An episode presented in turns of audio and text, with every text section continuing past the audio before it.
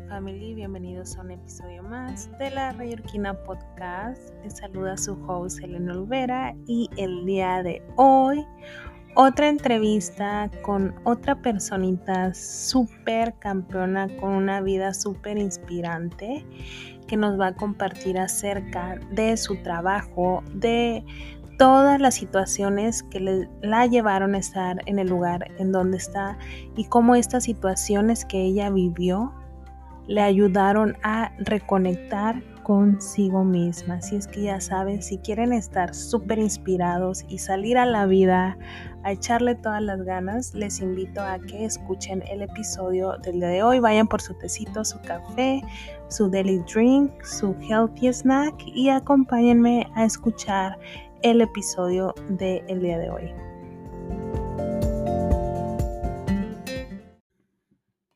Rayorquinos y rayorquinas, como ya les dije, el día de hoy tenemos una invitada súper especial, Sandra Bermúdez. Ella es una psicóloga y una health coach que nos ayuda mucho con su labor, con su trabajo, con su pasión a mejorar nuestra salud, también nos ayuda al manejo de estrés y da muchos cursos y talleres online. Ella tiene una historia súper impresionante, la verdad que cuando yo empecé a platicar con ella, me sentí bien, bien, bien inspirada.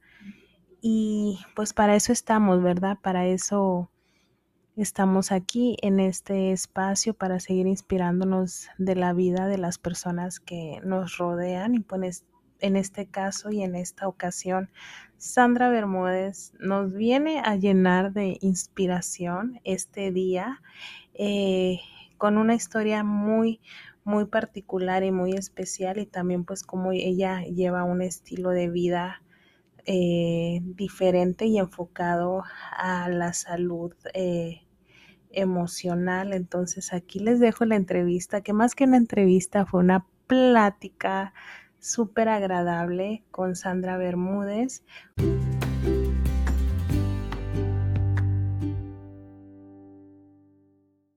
Mi querida Rayor Family, bienvenidos a un episodio más de la Rayorquina Podcast. El día de hoy me acompaña Sandra, que nos va a venir a compartir cosas muy interesantes que nos van a ayudar a reconectarnos con nosotros, con nosotras mismas.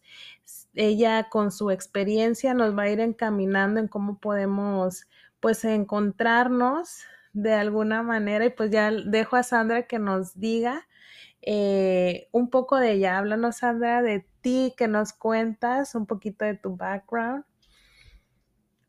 Hola, muchas gracias, muy emocionada de estar acá compartiendo eh, y, en esta oportunidad de, compartir un poco mi camino, que lo pongo al servicio de todos ustedes. Y a ver, eh, un poco de mí. Yo soy, a ver, soy psicóloga de profesión. Eh, en mi tiempo fui una workaholic o sea, de estrellita de workaholic. Sí. Eh, y en ese camino, bueno, me, encantaba ser workaholic. me encantaba vivir en el trabajo, dormir casi casi en el trabajo porque salía muy tarde de la oficina. Eh, y me daba orgullo el llevar ese estilo de vida. Sí. O sea, me parecía que claro, todo, todo lo que te van diciendo a nivel de tu cultura, de tu familia, eh, que empiezan a sembrar muchas creencias. Eh, una de esas era, hay que trabajar mucho para ser alguien en la vida. Sí. no, estas frases así poderosísimas. Eh, y en el camino fueron pasando diferentes cosas eh, yo soy colombiana, me casé y mi esposo eh, salió una, oportunidad para, para, México. Apliqué para empresas acá en México, me salieron dos eh, propuestas, escogí una, Me vine y a los tres días estaba ya trabajando. Pero algo muy curioso en ese proceso fue que llegué a otra empresa peor de workaholic, peor de Oh así, muy mal. Mi esposo, recién casada, me decía Rumi. O sea, muy mal, No muy mal, estabas. muy mal. Entonces no lo veía, o sea, salía a las 6 de la mañana de la casa y llegaba a las 12 de la noche. Y eh, trabajaba en el área de recursos humanos. Entonces, eh, medio irónico el tema, pero luego, eh, ¡pum!, quedó embarazada. Sí. Y ahí empieza a cambiarme toda la vida. Primero, no lo estaba planeando. Eh, segundo, eh, tenía planes y una proyección netamente laboral. Sea, quería hacer una maestría, eh, ya la tenía, ya iba a empezar, o sea, ¿no? Y llegó esto para decirme, no, por ahí no es. Sí. Luego eh, tuve una enfermedad autoinmune eh, que se llama el síndrome de Guillain-Barré. No me digas. Mi Sí. hermano la, le- lo tuvo cuando él era, pero de meses. No me digas. Sí, de meses. ¿Y, y- y está bien? Sí. ¿O alguna secuela? Eh, No, súper bien. Él le duró, mm, en- creo, seis meses. eh, ah, tenía como alrededor de seis meses. No, de pronto más, porque él eh, ya podía, no sé si ya caminaba, pero ya comía él solito, era de bebecito. Y luego de repente un día que mi mamá decía como que no tiene dirección o nada, algo estaba, no, no tenía ya movimiento y ya fue que lo, lo llevaron al doctor y así duró, pero se le quitó súper rápido, que hasta los doctores decían, vamos a hacerle estudios en Monterrey y aquí y allá porque fue tan rápida la recuperación que, que quedaron impactados. Sí. Ah, mira. Ok, y no lo he vuelto a repetir. No, no, no, Ah, qué no. bueno. Sí. ¿A ti Ok. eh, cuándo te dio? Cuéntame. Hace 11 años. Wow. Hace 11 años, eh, mi hija tenía dos años en ese momento. Wow. dos años. Y algo muy curioso fue, obviamente años después fui descubriéndolo de por qué llegó el Guillain-Barré a mi vida y qué me quería mostrar. Yo en ese momento me quejaba mucho cuando tenía una vida linda, ¿me explico? Sí. Entonces como que fue así de, ah, ¿te estás quejando?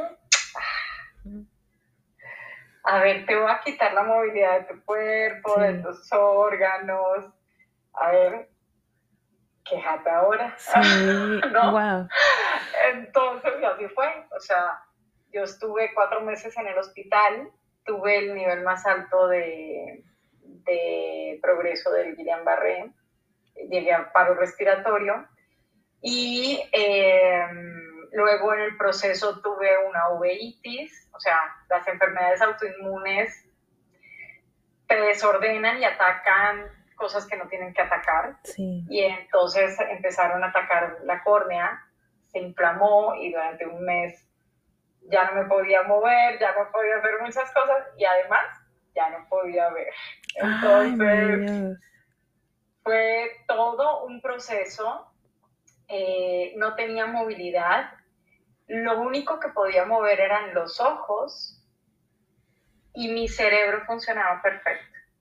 Wow. Entonces yo sabía, entendía todo lo que sucedía Estaba súper consciente, o sea, de todo tu... Súper Wow. consciente, súper consciente. O sea, yo seguía tomando decisiones de mi tratamiento, todo, eh, junto con mi esposo, pero pues yo las tomaba. Y él era la- el que firmaba, ¿no? Sí. Eh, pero eh, en ese en ese proceso justo fue como lo único que me sirve es la mente. Entonces me dediqué tanto a observar lo que pasaba mis pensamientos, mis emociones, cómo recibía las cosas, cómo percibían la realidad, ¿no? Mi realidad. Eh, y empecé como muy, como muy orgánicamente, como muy intuitivamente, empecé a poner, como a visualizar, hoy le, dicen visualizar, hace 11 años ni se hablaba de eso. Sí. Eh, pero yo decía, quiero estar con mi hija, entonces yo me imaginaba, siempre cerraba, cerraba los ojos y me imaginaba con mi hija jugando, que en ese entonces tenía dos años, cuatro meses la mamá en el hospital, me veía y lloraba porque cuando uno pierde movilidad hasta en la cara, la expresión cambia y eres otra persona. O sea, yo no me podía ver al espejo, por ejemplo, era muy fuerte para mí. Sí. Porque no me reconocía. Entonces, eh, mi hija me miraba y lloraba y yo ahí detrás. Sí.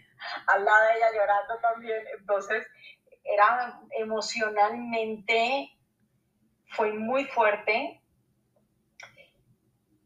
pero me dejó ver la casta que tengo y, y de lo que la mente cuando está direccionada, cuando tiene una claridad, cuando tiene un propósito claro, una meta clara, no hay nada que pueda hacer contra ella. A mí me decían los médicos, tenía ocho doctores. Y todos coinciden, no, sí, como en un año te vas a empezar a mover, no te preocupes. Y yo les decía, es que están locos, o sea, ¿cómo que en un año? O sea, tengo una bebé de dos años y no tengo familia en este país. O sea, es que entiendan, yo no puedo hacer eso. O sea, eso es un lujo.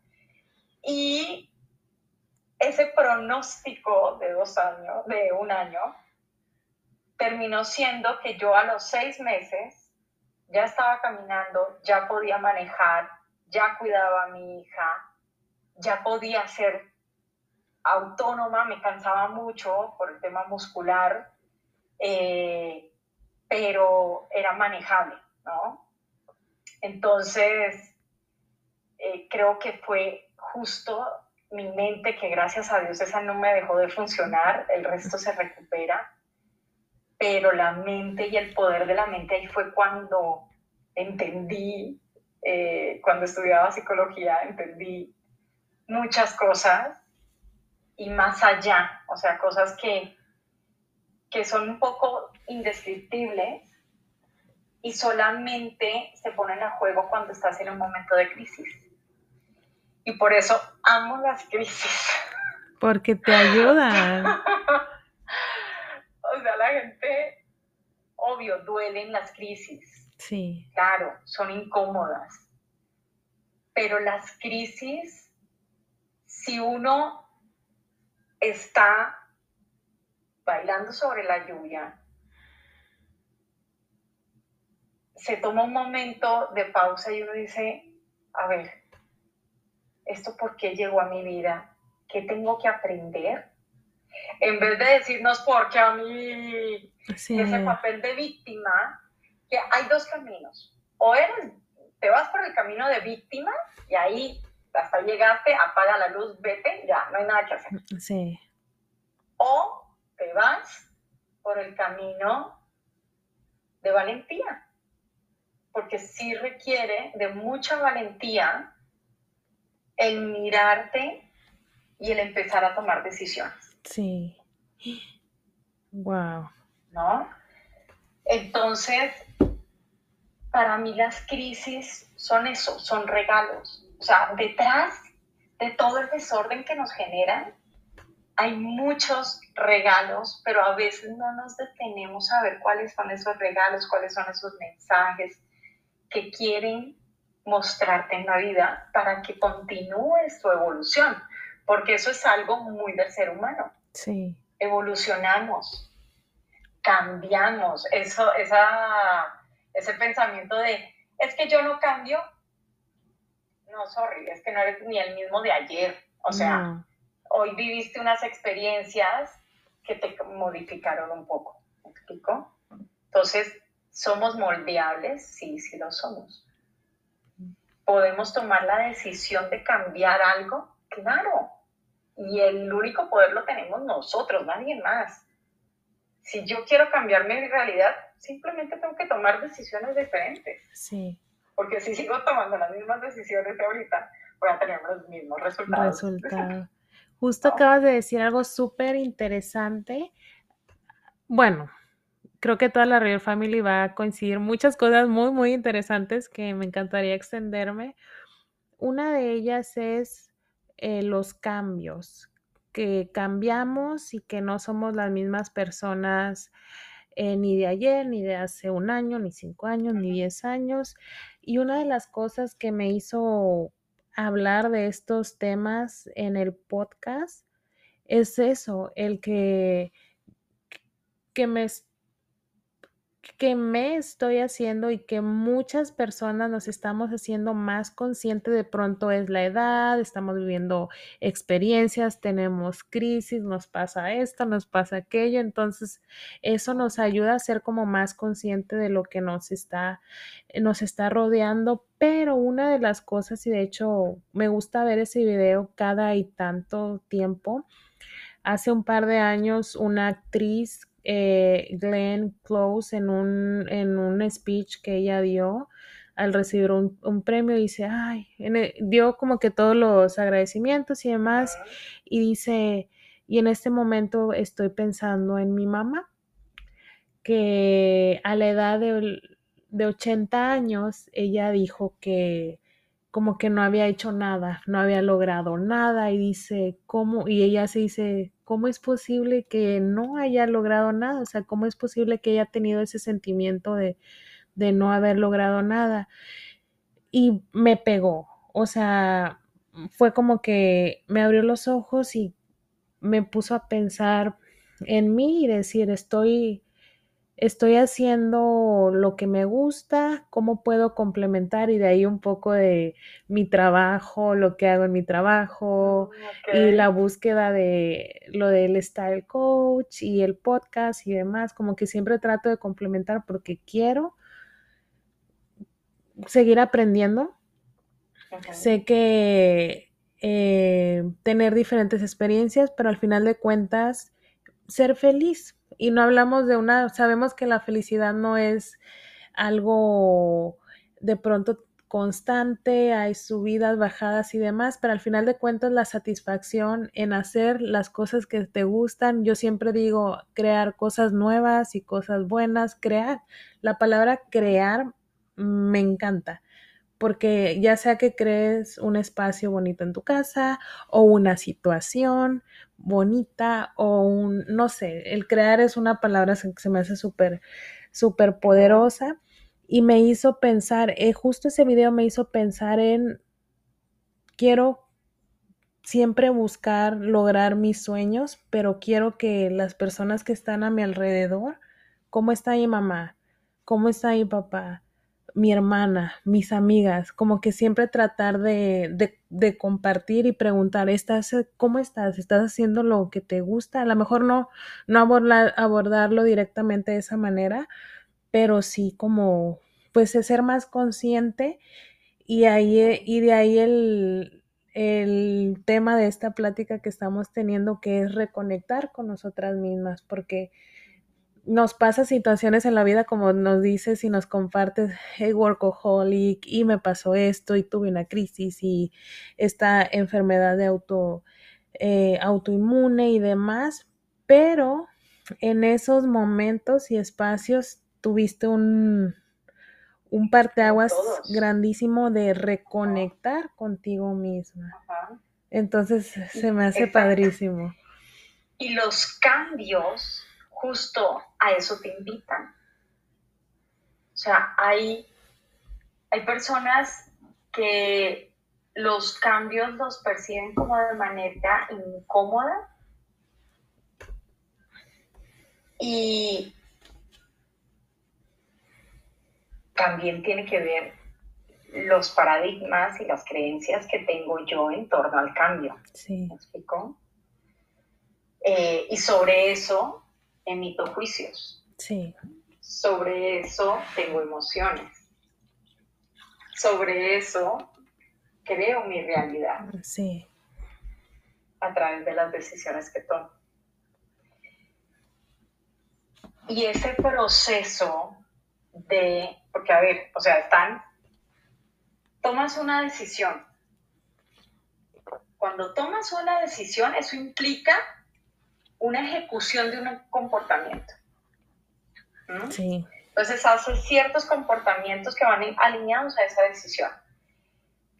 Y esos comportamientos, ese, ese conjunto de comportamientos te llevan a vivir una experiencia. Y esa experiencia, las experiencias que nos permiten tener emociones, sensaciones, y eso es lo que termina de englobar una experiencia como tal. Pero todo eso viene cargado de pensamientos, de creencias y de heridas que hemos ido eh, cultivando por ahí a través de los años. Sí. Las crisis sacan nuestras heridas. Por eso es difícil y nos duele. ¿Mm? Y la invitación de las crisis y de cualquier cambio es eso, es mirar hacia adentro. Sí. Esa es la invitación. Y mira justo cómo, cómo em, empata con lo que, con lo que dijiste cuando perdiste la movilidad y demás, o sea, eh, te pasó algo y tu cerebro estaba consciente al 100 y realmente mirabas hacia adentro. O sea, como una cosa también tiene esa similitud, a lo mejor fue una, una situación física, pero también una crisis, que es lo que te está diciendo, para que tú mires hacia adentro. También es un poco, eh, me, viene esto que platicas un poco con la biodescodificación, de que tienes alguna síntoma, enfermedad y demás, y dices, bueno, ¿qué me está queriendo decir esto? Eh, ¿Qué me está queriendo decir mi cuerpo? ¿Qué estoy experimentando? ¿Cuáles son las emociones? y qué es lo que tengo que trabajar. Trabajar. Sí. Pero, ¿qué hacemos cuando tenemos un síntoma? Sí. Automático. Sí, hay. La pastilla, el medicamento, y entonces, y seguimos. O sea, no, no. Si ya se está manifestando a nivel de cuerpo, porque la primera manifestación es a través de las emociones. Pero ¿qué ocurre? Nos enseñan desde chiquitos a que si te pones triste, no, no, no, pero sonríe, no. Sí. o sea, como si estuviera mal, tan triste. Sí. O si te enojas, eso no está bien visto. Mm, no puedes reaccionar así. O sea, hay un montón de juicios y de cosas que empiezan a limitar tu expresión de emociones. Y las emociones simplemente son una manera que tiene nuestro cuerpo y nuestra mente de expresar algo. O sea, él te quiere decir algo. Si ganaste un premio en tu trabajo y te hacen un reconocimiento, pues o sea, se rico, se siente delicioso, ¿verdad? Qué, qué, satisfacción, la sensación de logro, mi motivación al tope, mi nivel de energía al tope. Pero si estoy triste porque estoy pasando por un duelo, porque X mil cosas que pasan en la vida. Y entonces estoy triste, pero mi entorno no me permite estar triste no está bien visto que yo esté triste, yo tengo que estar contenta siempre. Sí. Pues no. Mm. Entonces nos van, nos van limitando y eso es lo que vamos aprendiendo a través de los años.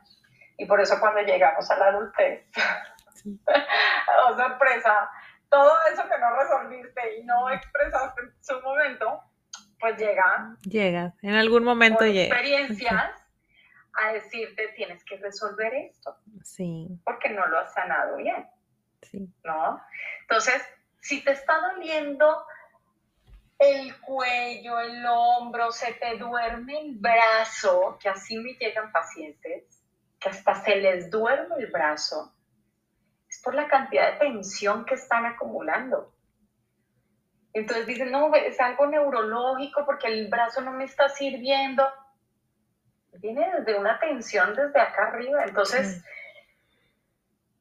te empieza a limitar tu cuerpo para que le pongas atención. Es como la manera de gritar fuerte para que me pongas atención. Sí. Hasta que le pones atención y accionas lo que tienes que accionar de fondo, se disipa, se calma. Pero si yo le doy pastillas, el momento que dejo de tomar pastillas vuelve y sale. Sí. Porque no lo resuelves, porque no tomas tiempo para descansar, porque estás al estrés, al tope todo el día. No estamos diseñados para vivir así. Sí. Por ejemplo, tú que en tu experiencia y trabajo como psicóloga y eh, coach, ¿trabajas más con mujeres o hombres? ¿O es todo enfocado a la mujer? Trabajo mucho con mujeres, tengo algunos hombres, pero son pocos. Sí. Eh, entonces, sí, no, no sé por qué pasa, pero hemos, hemos hablado muchas veces de esto con, colegas y, creo que somos muy valientes las mujeres porque sí nos gusta mirarnos hacia adentro. Sí. ¿No? Y fíjate que eso pareciera que pudiera ser una debilidad, porque a veces dices, ay, ¿para qué vas? Y las emociones, y para qué vas, y que te vean, y eh, que te, no sé, una terapia o lo que sea, y pareciera un, un, signo o un acto de debilidad, pero en realidad, como tú lo dices, es de valentía porque te enfrentas a lo que hay dentro de ti. Y hablando, y mucho hablando del de, el tema de ahorita de la plática de reconectar, empiezas como que estás buscando, o sea, soy algo, alguien, algo pasa conmigo, pero quiero reconectar con, conmigo misma y ahí empieza como esa introspección y, y, de alguna manera, y gracias más, más en este tiempo y más a los cambios que hemos estado viviendo y demás, y más a esa apertura de hablar de nuestras emociones, eh, ya podemos buscar eso, ese acompañamiento para poder reconectar con, con nosotras, con nosotras mismas. Pero mira, mira qué bonito lo que pasó ahorita con la pandemia. Sí. Fue una crisis, o sea, una crisis que todos vivimos juntos. O sea, no fue alguien de, ah, oh, se la está pasando bien mal, pobrecito. No, o sea, aquí estábamos todos metidos en la misma olla, cocinándonos ahí. Entonces, eso fue muy poderoso. Y por eso estamos viendo lo que ahora estamos viendo. Estamos viendo gente que se está permitiendo, porque antes no nos permitíamos, y nos estamos permitiendo a abrir nuestra mente, nuestro campo de visión, y a expandirnos porque nos dimos cuenta que el estar mirando tanto hacia afuera no nos construye. Sí. Y la gente que se la pasó muy mal en la pandemia fue la gente que tenía pocas herramientas para lidiar con una crisis. Sí. Eso fue lo que pasó. En las crisis salen las cosas que no has resuelto. Entonces, se despiertan heridas. Y si sigues evitándolas y me niego a verlas, no quiero ver eso y no quiero entrar ahí, me llega una crisis, me pone de pies a cabeza. Sí. Porque no tengo los recursos. Es como si yo me voy a una mina a excavar algo y me voy sin el pico, sin la luz, sin el casco, sin los guantes. Yo necesito herramientas en la vida para poder lidiar con los retos que voy a estar enfrentándome, porque no va a enfrentar uno, voy a enfrentar un montón de retos. De retos. Montones. Montones. Y entre más herramientas tengas en tu saco, en tu bolsa, mejor va a ser para ti. Te la vas a pasar menos mal y vas a salir a flote más rapidito. Sí. Sí, Eso es lo que pasa. Y en ese proceso también es muy importante tener la humildad de pedir ayuda.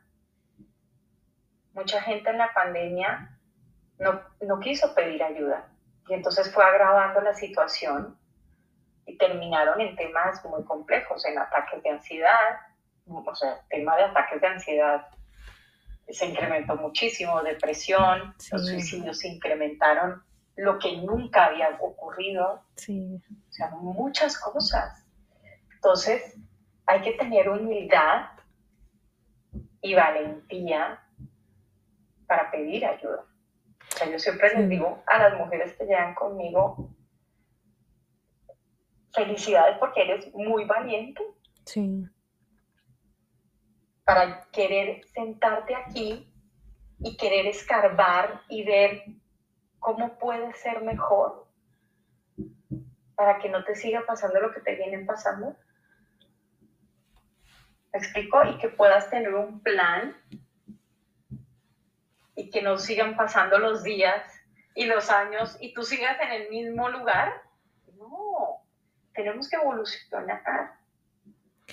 Ahorita, ahorita, em, ¿qué cosas, cuáles son las situaciones como, sí, situaciones que tú más ves en tus pacientes o que lo ves en las personas que te rodean o las mujeres, eh, esas situaciones que impide que nos reconectemos con nosotras mismas. Puede ser, no sé, el miedo o qué cosas. Mira, hay algo que viene de una creencia,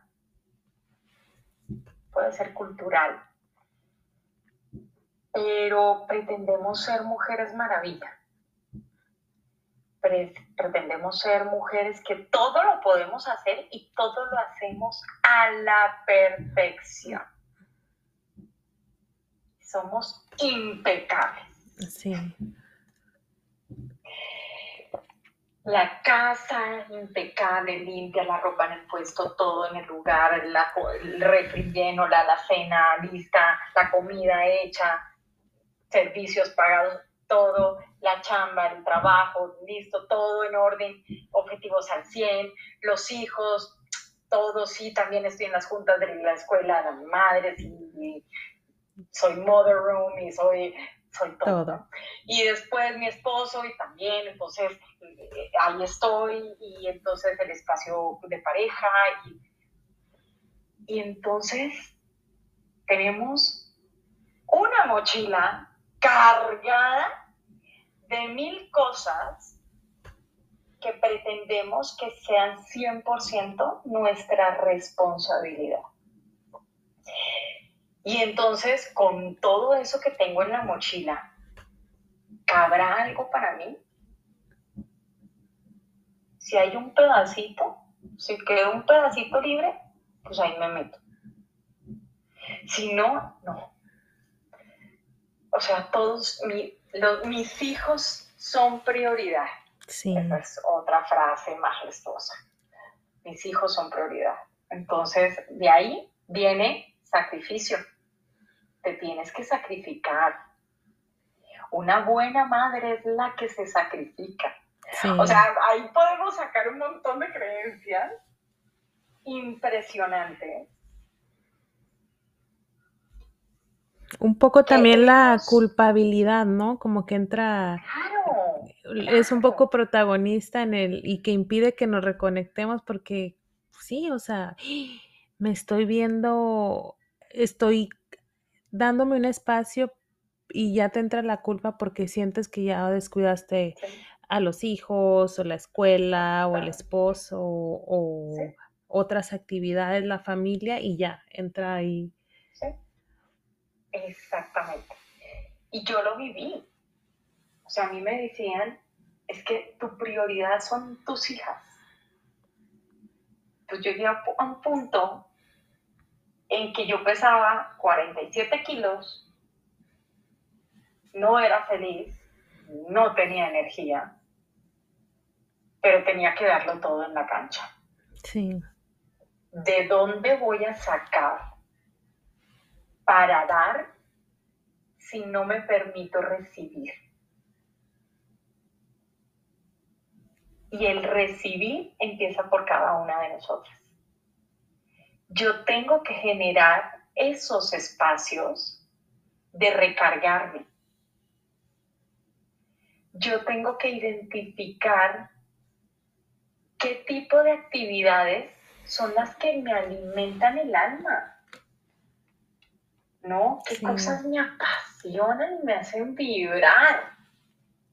Que puedo hacer eso mismo todo el día. Y soy feliz. Eso es lo que más tenemos que tener en, nuestro, en nuestra rutina. Y mejor diario. Sí. Dentro de las personas más exitosas, una de las características que tienen es que dedican dos horas al día para ellos son las dos primeras horas del día. Se levantan, hacen ejercicio, meditan, leen, hacen lo que les alimenta su alma. Sí. Y luego levantan a sus hijos, se van al trabajo y arranca el resto del día con los deberes y responsabilidades que todos tenemos. Sí todos tenemos las mismas 24 horas. Desde Carlos Slim hasta yo, todos tenemos las mismas horas. Pero la característica que tiene esta gente exitosa es que dedican tiempo para ellos. Wow, ahorita que lo dices, me vino, me vinieron a la mente varias cositas pero es cierto, el, el, a lo mejor una de las cosas que podemos hacer para reconectar es, ahí lo dices, quieres reconectar contigo misma, entonces empezar a cuidarnos a nosotras mismas, a darnos tiempo a nosotras mismas y ya empezamos ahí esa, ese proceso de reconexión. Y lo que dices de, de las personas exitosas, eh, resuena, resuena mucho también y, y, alguien alguna vez me lo dijo, dedica tiempo para ti. Y yo, ay, pues sí, ¿verdad? A veces decimos, de lunes a viernes es trabajo, trabajo, trabajo, escuela, escuela, escuela, y sí, y ahí entra también eso, me siento, ay, pero es que me tomé un baño burbujeante y debí de haber hecho esto, ¿no? O sea, date tu tiempo para ti, cuídate tú. Y a veces digo, ah, yo soy mucho de ponerme mascarillas, como que incluso voy al trabajo, manejo una hora, me pongo la, la de esta de la mascarilla y ya me siento que me estoy cuidando, ya como que ya fue un cuidadito para mí y me siento bien y así como que uno empieza a, al menos de esa manera, aunque a veces digas no me alcanza el tiempo, pero esos pequeños detallitos que te ayuden a, a cuidarte. Sí, y siempre decimos es que no tengo tiempo. Sí ahorita que lancé Mujeres de Luz, no sabes la cantidad de mensajes que me dicen, es que ahorita no tengo tiempo, es que no es el momento indicado. Este, me dan tantas ganas, pero es que tengo otras prioridades. Saqué una lista de siete frases que todas terminan en lo mismo. No somos prioridad. Sí. Wow. Y desde ahí, ¿qué construyo? la mejor inversión que podemos hacer es en nosotras mismas.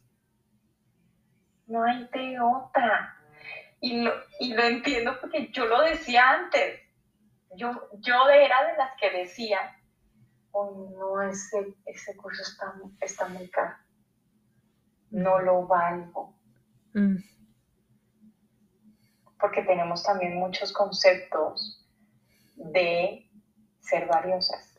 Sí. No nos sentimos valiosas, no nos sentimos suficientes. Eso lo veo, de verdad no hay mujer que haya pasado por mis consultas que no lo sienta. Eh, entonces, ese tema es muy complejo. Y yo, yo estuve ahí. Y yo sé, o sea, yo lo leía y yo decía, ah, las entiendo, están paradas desde un punto muy diferente. Sí. Y hoy en día, que he invertido un montón en mí, digo, ay Dios santísimo, qué bueno que lo he hecho. Sí. y cuando no tenía dinero, porque siempre decimos, no tengo tiempo, no tengo dinero, ¿no? Esas son las típicas. Pero cuando tú realmente quieres hacerlo, y cuando tomé la decisión de yo ser prioridad, hasta mi papá hubo un punto que le, le dije, papá, me prestas y yo te lo pago en seis meses. Cuando llegué a pagarle, me dijo, no, no te preocupes, yo te lo regalo. Sí. ¿Ves? Entonces, cuando uno quiere, uno busca los caminos. Pero si no buscas los caminos es porque realmente no te compraste la idea. Sí. Dices, sí, yo quiero ser prioridad, pero no te las, o sea, la creencia que tienes no es esa. O sea, lo estás diciendo de dientes para afuera, pero estás en el proceso y lleva tiempo. O sea que eh, nos puedes decir que una de las cosas, uno de los primeros pasos que nos puede ayudar a reconectarnos sería eso, darnos, eh, ponernos como prioridad y darnos tiempo a nosotras mismas. Sí, o sea, es, y no tienes ni siquiera ni que invertir dinero. Mm. Porque, a ver, si, si te gusta rezar, ahí puedes conectar contigo. Sí. Pero te tienen que gustar, empezar a gustar los espacios de silencio. Sí. Porque solamente en el silencio es que la mente te habla. Un poco el, también lo que te pasó. Sí, o sea, cuando tenemos tanta bulla de afuera, aquí este pidiendo, el otro también pide, y el otro exige, y el otro también quiere más, y el otro... Te distraes. Sí. Y es lo que nos pasa en el día a día. Y más ahora con tanto aparato y tanta tecnología, nos estamos perdiendo. Entonces, esos momentos de silencio son importantes. De si no meditas, que para mí el meditar, que lo aprendí a hacer ahí cuando no me servía nada, solamente la cabeza, ahí fue que lo empecé a hacer, pero si no quieres meditar, está bien, hazte un café, un té, siéntate en tu ventana y contempla mira, con mm. curiosidad. O sea, ah, mira, ese árbol es de durazno. Ay, yo no me había dado cuenta que ese arbolito era de durazno. Sí.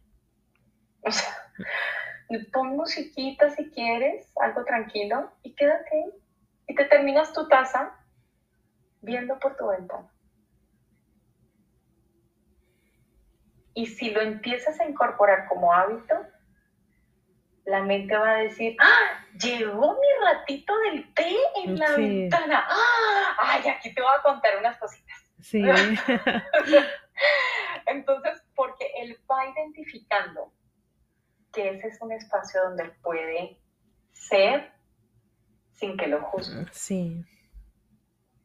Entonces, a mí, a mí meditar es donde resuelvo mis problemas. Aparte. Donde encuentro solución para todo. Sí. Aparte de meditar y de dedicar tiempo a nosotras mismas, ¿qué otra cosa nos puedes recomendar como para encontrar más rápido esa conexión? Hacer lo que te gusta, lo que te apasiona, lo que te haga feliz, lo que te haga vibrar, eso, eso hay que meterlo más. Pero algo que suelo encontrar es, pero yo no sé qué me gusta. Es increíble, pero es tan común. Y entonces empezamos a revisar qué, te gustaba hacer de chiquita. Y ese es una buena, un buen ejercicio. Vete atrás. ¿Qué te gustaba hacer de chiquita? ¿A qué jugabas? ¿No? Sí. No, es que yo era muy artística y entonces me gustaba con las manos y crear y cosas. Y entonces Ah, pues entonces de pronto unas clases de barro, de cerámica. Ah, pues de pronto. Y voy ensayando. Tenemos que permitirnos el experimentar. El, en el momento que nos permitimos experimentar cosas nuevas y diferentes, estamos liberando dopamina. Sí. O sea, químicamente en nuestro cuerpo sucede algo mágico. Por eso dicen, nunca debes dejar de aprender, porque eso alimenta mucho. Entonces, ensaya. Vas a una clase de esta, ah, no, como que no me gustó. Ah, pues voy otra. O sea, hay miles. Hoy en día hay miles de cursos para aprender sobre la luz en una foto. O sea, hasta esas cosas chiquitas. ¿Me explico? Entonces, si te gusta la fotografía, ah, pues voy a aprender cómo tomar fotos de, con el celular y cómo tiene que ser la luz. Y, ¿no? O sea, explora y pregúntate. Cuando vean a la gente hablando sola, no es que esté loco, es que él está conectadísimo. Sí. o sea, está conectadísimo, él se está hablando. Y ahorita que dices como que este, como que explorar o tomar esta clase o buscar este curso y demás, y a veces pasa que a lo mejor eso no es, pero ya supiste que no es, pero hubo algo que te llevó a otra cosa. Ah, y eso sí era. Y empiezas ahí como que a experimentar y aprender y siempre digo una cosa te lleva a la otra y te lleva a la otra y te lleva a la otra y ahí encuentras como eso que te gusta. Todas las experiencias vienen acompañadas de personas. Y yo soy fiel creyente de que las personas llegan en el momento perfectísimo y así también como llegan se van. A veces nos aferramos y decimos, pero es que no me volvió a hablar y así, tiene, así tenía que ser. Sí. O sea, hay amistades que llegan y son intensas y te muestran un montón de cosas y disfrutas y de un momento a otro, se fue. Se fue, sí. ¿No? Pero nos preguntan qué hice mal, ¿será que fui yo? ¿Será que no? No, todas las personas tenemos una misión en la vida de los demás. Entonces, el que estemos aquí, hay algo, hay, un propósito acá. quien nos está escuchando también, ¿no? Entonces, las experiencias siempre vienen acompañadas de gente. Y todos, desde la gente buena onda, te llega a enseñar y los de pronto no tan buena onda también te vienen a enseñar, te quieren mostrar algo. Ahorita que dices eso, como que las personas, las personas, las experiencias y lo que hacemos nunca está, nunca está de más y siempre tiene un propósito. Justo hace el sábado pasado fui a comer con una amiga y estábamos hablando de, pues de todo, de lo que nos pasaba y así. Ella cómo estaba viviendo un, no un proceso, pero una etapa de desconectarse para reconectarse con ella misma. Entonces, eh, como un detox de redes sociales y demás. Y cuando, sal, cuando salimos del restaurante, había, ah, en Manhattan hay mucho de que pintan cosas y frases en el, en el, en el piso y justo algo que ella estaba viviendo, dice, se me puso la piel chinita porque justo eso era lo que yo necesitaba escuchar. Y le digo, mira que nada de lo que hacemos, por más mínimo que sea, yo me hasta me, yo, yo vuelo mi imaginación. Me imaginé a la persona, al chico, la chica que pintó y que no sabía a lo mejor lo que iba, esa acción tan pequeña de pintar, de, de puedo, sé pintar, sea buen, bonito, feo, como sea, sé poner algo, lo usé, usé lo que tenía y nunca imaginó lo que iba a causar o el impacto que iba a tener en las personas que iban a caminar y iban a ver eso, esa frase que, que pusieron. Le digo, nada, así sea lo más pequeño, tiene algo insignificante, no, significa mucho porque tuvo un propósito esa pequeña acción que, hizo la persona. Pero ¿sabes por qué ella lo vio? Porque muchos pueden pasar por encima de esa frase y no la leen. Sí. Porque están distraídos, así andamos mucho en la vida, distraídos. Pero ella puso una intención. Sí. Y donde pones tu intención, pones tu atención. Sí. Y por eso ella lo vio. Y mira, aquí tengo la frase que dice, spend time alone. Como que ah, justo eso, aquí está. Digo, unos, lo que hace unos gises. Sí. ¿Ves? Súper loco. Son los mensajes que la vida te va dando y reafirma esa decisión que tomaste. Mm. ¿Mm? Y qué bueno que ya se permitió verlo. Sí. ¿Mm? Pero eso es clave. Donde pones tu intención, pones tu atención. Si tú dices, este año lo voy a dedicar para mí y para mi crecimiento, la vida, y tiene, o sea, y quieres eso todo el año, ¿no? O sea, porque no es, ay, quiero yo, y después mañana me levanto y digo, no, prioridad mi trabajo.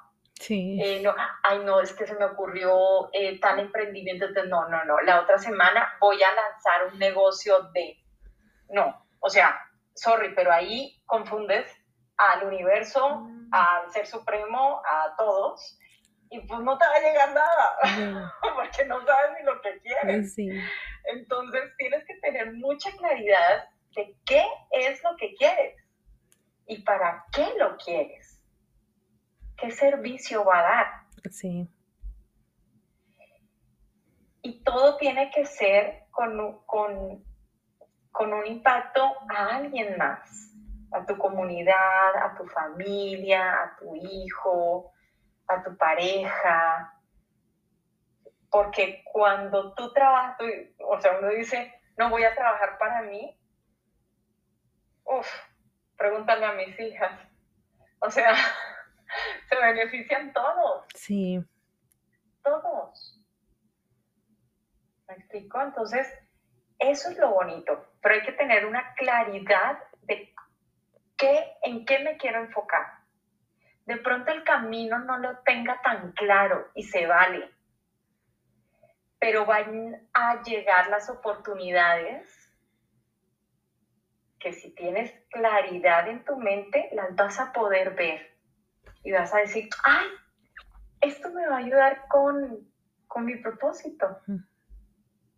Fíjate que a mí me pasó siempre varias cosas en mi vida, pero una de las cosas, eh, yo siempre quise estudiar inglés, a pesar de que vivo en frontera, vivía en Reynosa, nunca se me pegó más que lo más básico. Yo decía, yo quiero estudiar fuera, yo quiero aprender inglés, yo quiero vivir una experiencia en el extranjero y decía, y buscaba pues, y, y buscaba me ponía a buscar eh, irme a Australia, irme a Irlanda, irme a otro país. Decía Estados Unidos todavía no, pero Canadá, otro país, a ver lo, que sea. Yo quiero aprender inglés.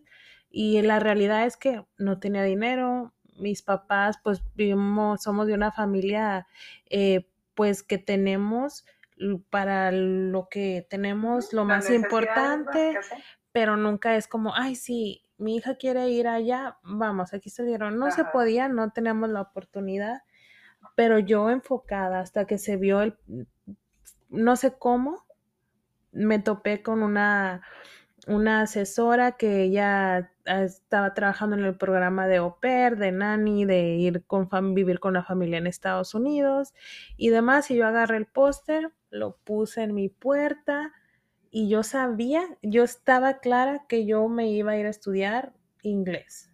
Yo nunca, nunca supe si a Nueva York, nunca supe si estuve en Maryland, ni en Maryland, nunca supe ni en qué, pero yo, en dónde, pero yo estaba clara que quería hacer eso.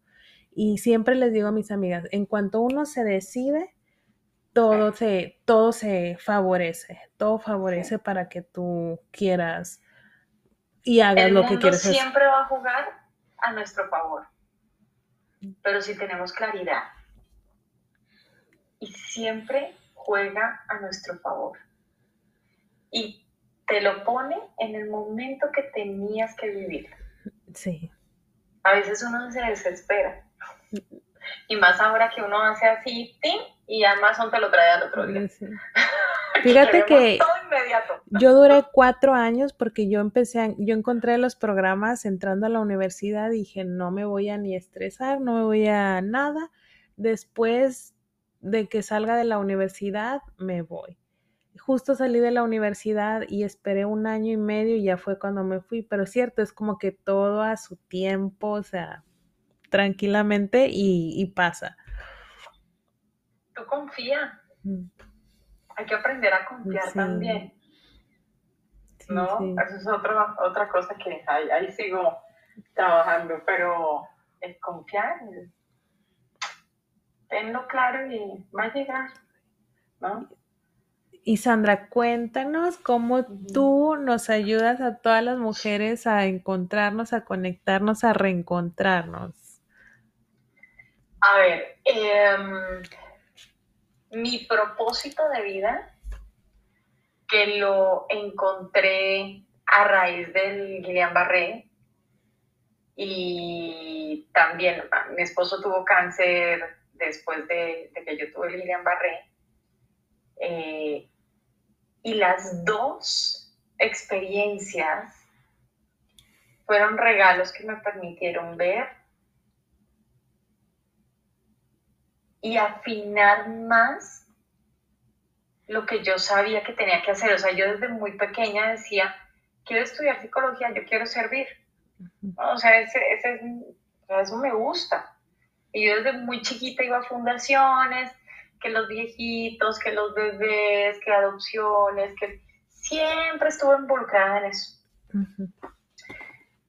Pero con estas dos experiencias, que por eso digo, fueron, han sido los mejores regalos, porque me han llevado a construir la realidad que hoy tengo. Y es una realidad en donde hago lo que me gusta. Sí. Y se ve. Y yo creo que eso es clave. Que si me preguntan Sandra, ¿lo harías gratis? Digo, sí, sí lo haría gratis. ¿Me explico? Sí lo hago gratis.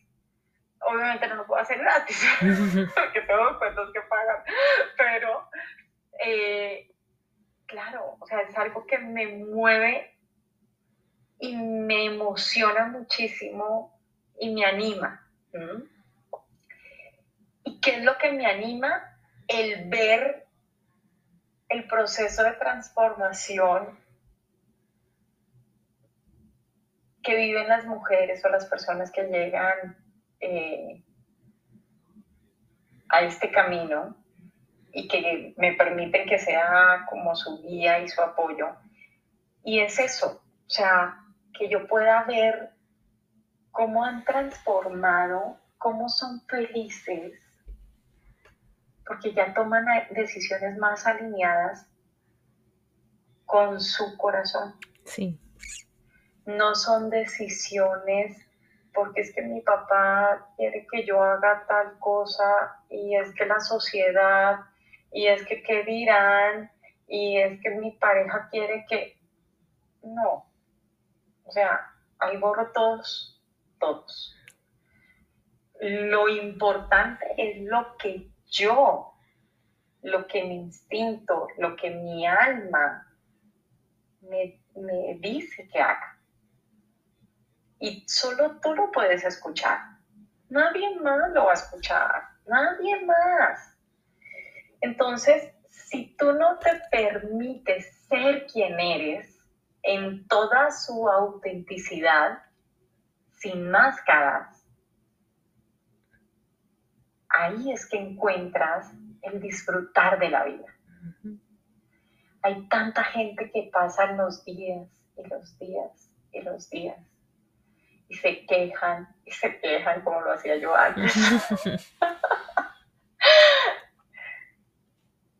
y pasan así por la vida años.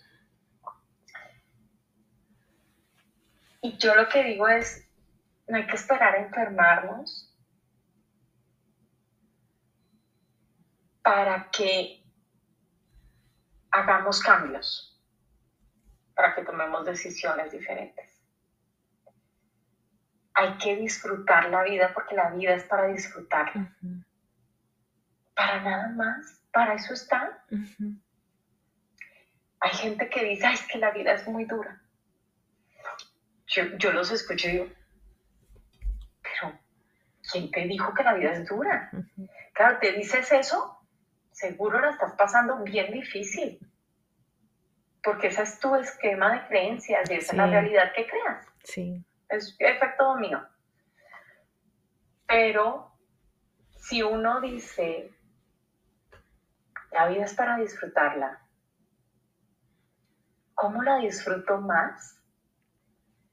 Con esa pregunta te estás dando permiso para hacer cosas, para explorar cosas, para escucharte. Y eso hace toda la diferencia. ¿Mm? Entonces, eh, yo hago programas de bienestar, son programas que duran seis meses, integro mucho el tema de psicología, eh, porque sí he visto que hace, hace un juego muy, muy bonito. ¿Por qué? Porque sí me voy a buscar hasta atrás si ya hay un momento que se requiera una terapia más específica, si lo, hemos acompañado con un psicólogo o un terapeuta. Y eso es algo que a mí me encanta, trabajar interdisciplinariamente. El impacto que veo cuando trabajo con una nutrióloga, y hacemos una sola llave. Cuando trabajo con un médico funcional y nos alineamos y él trabaja desde su área y yo desde la mía, pero los dos vamos a llegar al mismo punto, uff, no sabes lo poderoso que es. Tristemente, no encuentro muchos profesionales de la salud que quieran hacerlo. Sí. O sea, un médico, encontrar un médico, los médicos tienen su ego, eh, y como que no les gusta mucho trabajar con otro y así, o sea, de, de ven, sentémonos y a ver, tú cómo ves este, esta persona, eh, cómo pudiéramos apoyarle, o sea, esa conversación así me ha costado. Hasta hace muy poco encontré a un médico funcional con quien hemos trabajado este año, pero muy bonito.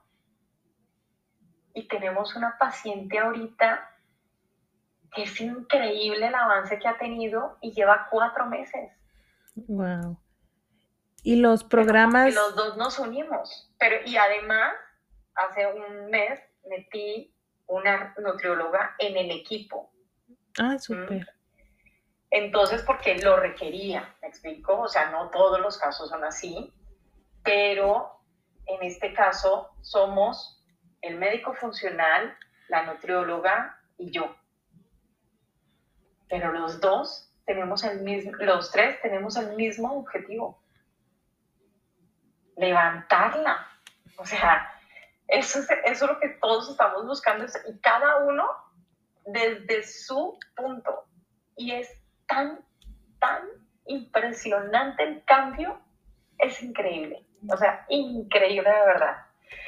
Entonces, cuando llegan conmigo, les digo, a ver, si el caso amerita, digo, pudiéramos más adelante integrar una nutrióloga o un terapeuta, según como yo vea el panorama. Sí. ¿no?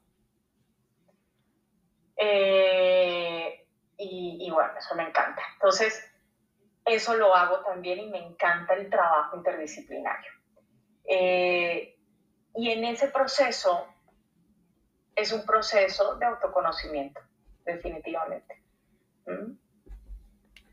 Y es un proceso en donde la gente me pregunta, pero ¿por qué dura seis meses? O sea, ¿por qué no es una consulta y después cuando... No, porque la mente funciona de una manera muy particular. El ser humano funciona por rutinas y hábitos. Nosotros somos 95% de lo que hacemos en un día es hábito. Todo es hábito. ¿Mm? Todo es una rutina. Manejas a tu trabajo, tú no tienes que pensar la ruta que voy a tomar, no, tú vas hablando acá, te vas maquillando aquí, vas arreglando la mascarilla, ta, ta, ta. Tú llegas, tú no le piensas, tú vas en piloto automático. Sí. Y así vamos 90-95% del tiempo. Wow. En piloto automático. Entonces, este es un espacio y un momento para revisar qué hay en la mesa. Ok, revisemos qué hay en la mesa, cuáles son mis hábitos y cuáles son mis necesidades. Yo estructuro el programa según los objetivos que tiene mi paciente. Y sobre esos objetivos empezamos a trabajar. Y hacemos una evaluación, por así decirlo, al mes para ver si se cumplieron los objetivos del mes, a los tres meses para ver si cómo vamos. Y a los seis meses, ya cuando se cierra el programa, que ya todos los objetivos deben estar cumplidos. Y es individual, o sea, es solo el programa seis meses es individual porque es solo para esa persona y vas complementando y dependiendo de la necesidad de la persona ya se le agregan otros expertos. Y eh, claro, trabajamos muy, muy profundo. Sí. ¿No? En, en hábitos. ¿No? Entonces, tú vienes haciendo lo mismo, ¿cuántos años? Un montón de años. Yo no puedo pretender que en un mes hagas otras cosas diferentes y las mantengas. Sí. No hay manera, no hay manera. Entonces yo tengo que mostrarle a mi cerebro, empezarle a enseñar un nuevo camino. Y cómo voy cruzando neurológicamente eh, ese camino en el cerebro, pues repitiéndolo todos los días. Sí no hay de otra. Entonces lo repito todos los días, un poquito, ton, ton, ton, ton, ton, ton. Y a medida que va pasando el tiempo, lo voy puliendo. ¿Mm? Y entonces es un proceso que a mí mi objetivo es que disfruten el proceso. Siempre solamente vemos el resultado, pero es que el proceso hay que disfrutarlo también.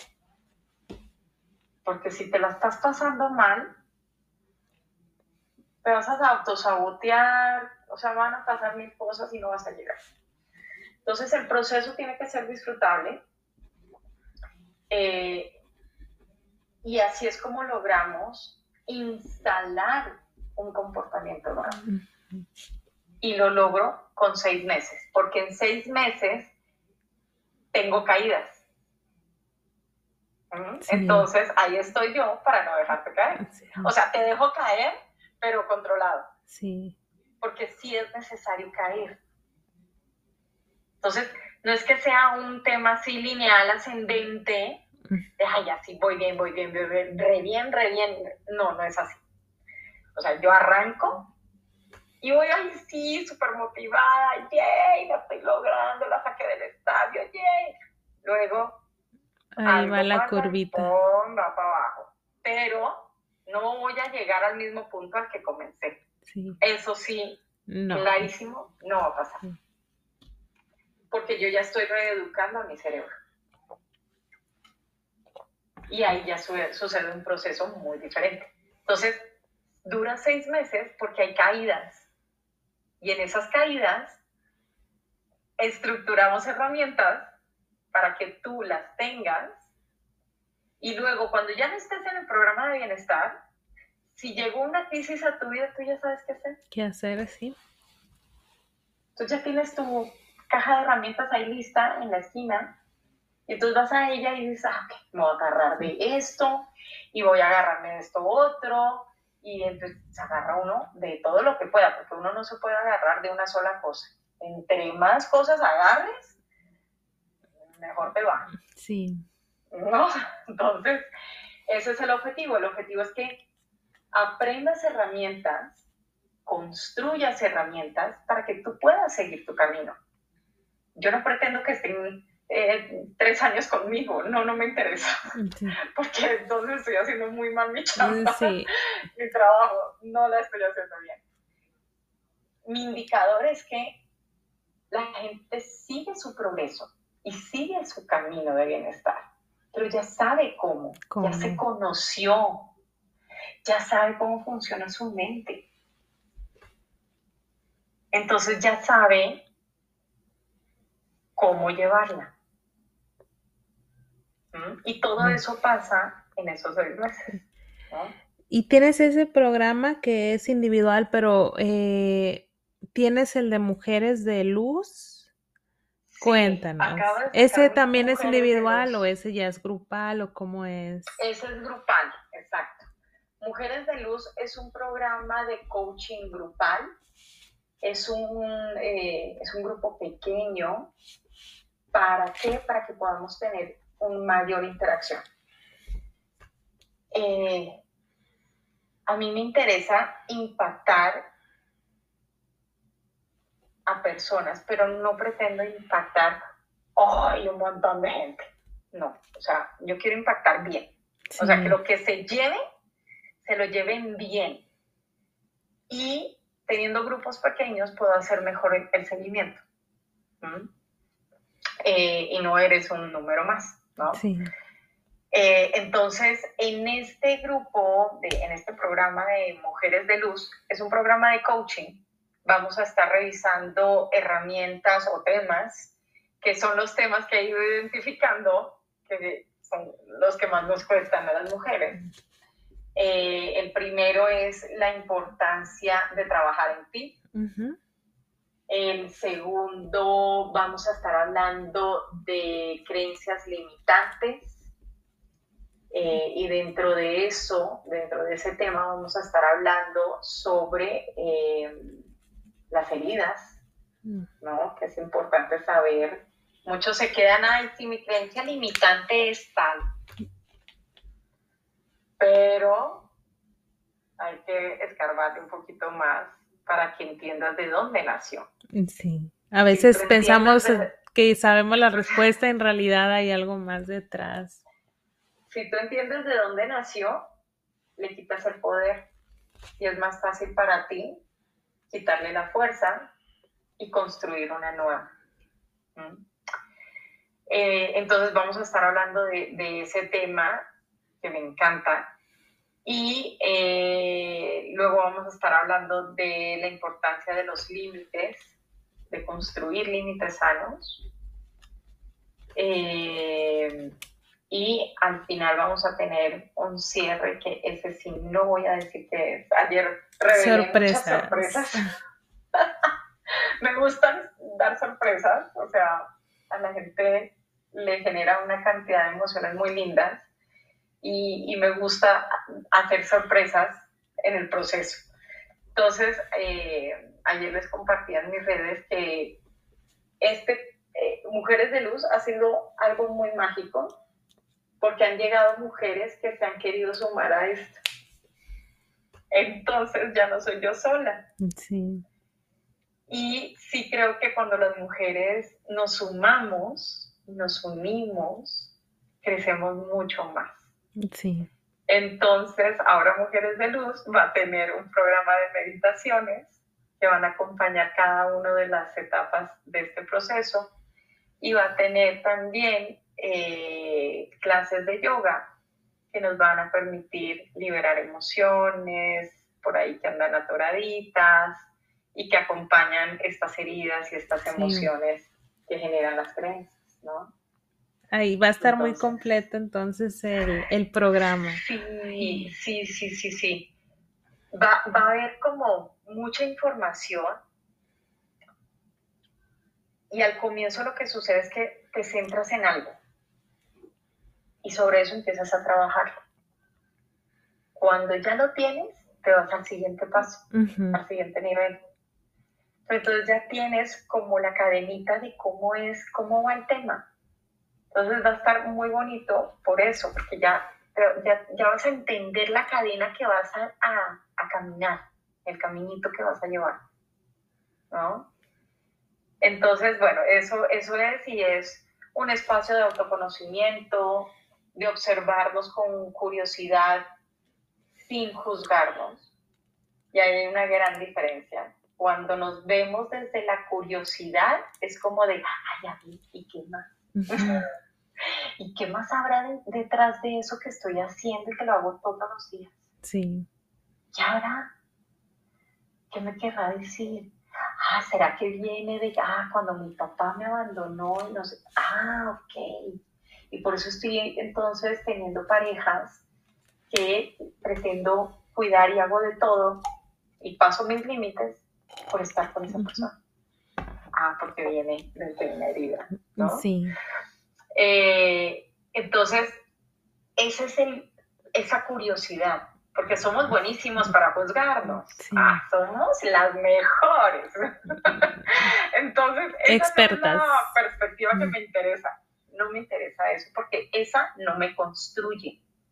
Esa trae emociones de frustración, de enojo, de, o sea, emociones que no construyen. Y necesitamos emociones que nos ayuden a construir. Entonces, iba a ser el, poder de, de, un grupo es que te contiene, te abraza. No eres la única, definitivamente no eres la única, somos miles y millones con el mismo tema, muchas, ¿no? Eh, y te vas a ir con herramientas para seguir trabajando en ti. ¿Cuánto si dura? Trabajamos en nosotros, todo fluye. ¿Cuánto dura el, taller o el programa de Mujeres de Luz? El programa de Mujeres de Luz dura tres meses. Arrancamos ahorita el sábado, el lunes, perdón, el lunes 12 y terminamos el 12 de diciembre. Wow, está súper perfecto el, tiempo para, para abarcar diferentes. sí, sí, sí. ¿Y es presencial, en línea, como...? Es todo en línea, todo, todo en línea. Eh, hay gente de diferentes lugares eh, y funciona perfecto y ese tema multicultural, eso también tiene un ingrediente muy bonito. Sí. Porque vivimos es tan interesante eso de las diferentes culturas porque vivimos lo mismo siendo diferentes, pero también eh, vivimos cosas diferentes siendo lo mismo. No sé, es algo bien, bien difícil de explicar. Pero sí. Exacto. Sí, sí, sí. Ay, pues Sandra, me encantó mucho poder platicar contigo. Eh, seguramente esta no va a ser la última, van a haber varias pláticas si lo quieres así para seguir eh, platicando. Este es un audio, me encantaría y en un futuro que se pueda hacer en video porque tienen que ver eh, la Rayor Family, tus expresiones y cómo, cómo hablas, cómo te expresas al momento de hablar de lo que te gusta, pero también en tu voz y todo es, y se ve, se ve que realmente es algo eh, que te gusta hacer, que es algo, es como tu misión. Tu misión en la vida es esta. Entonces se nota el momento en tus expresiones y, en tu voz. Y pues ahora sí, antes de concluir, cuéntanos dónde te, podemos encontrar. A ver, eh, tengo una página web, es www.benourish.com. Eh, se escribe B-E, Nourish, con B de bueno, y termina en SH. En Instagram, benourish-bienestar en Facebook Nourish y hasta ahí, porque si no, no me puedo concentrar en mí y en mi gente. ¿Verdad? Sí, con eso está bien. Como quiera, ahí lo voy a poner en, los, en las notas, ahí eh, y todos los links para que te puedan encontrar. Muchísimas gracias, Sandra, por compartirnos de tu tiempo y pues estar en este, en este espacio. Ay, muchísimas gracias, Elena, y gracias a todos quienes estuvieron acá y si en algo yo puedo contribuir en su camino, yo feliz de estar acá. Ya contribuiste bastantísimo y seguramente muchísimo más. Ojalá, ojalá.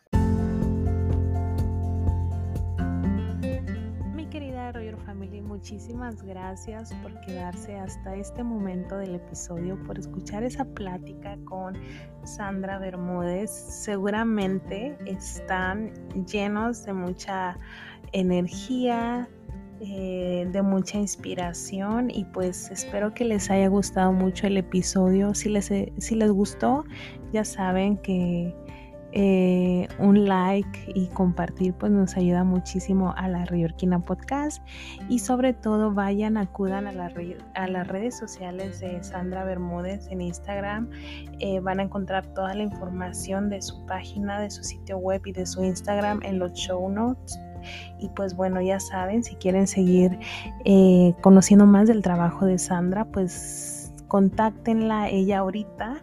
Va a empezar un taller de mujeres de luz y pues qué mejor manera de casi casi que despedir este año, preparándonos para despedir este, este año conociéndonos a nosotras mismas, reconectando con nosotros y pues sacando lo mejor que hay en nuestro interior, sanando esas heridas y pues todo lo que no nos deja continuar a través de estos talleres y especialmente este que Sandra nos está compartiendo. Así es que ya saben, búsquenla, Sandra Bermúdez eh, psicóloga y health coach. Y ya saben, a seguir creando cosas nuevas y cosas buenas y a, a seguir compartiendo todo lo bueno con los demás. Disfruten de este día y nos vemos en el próximo episodio.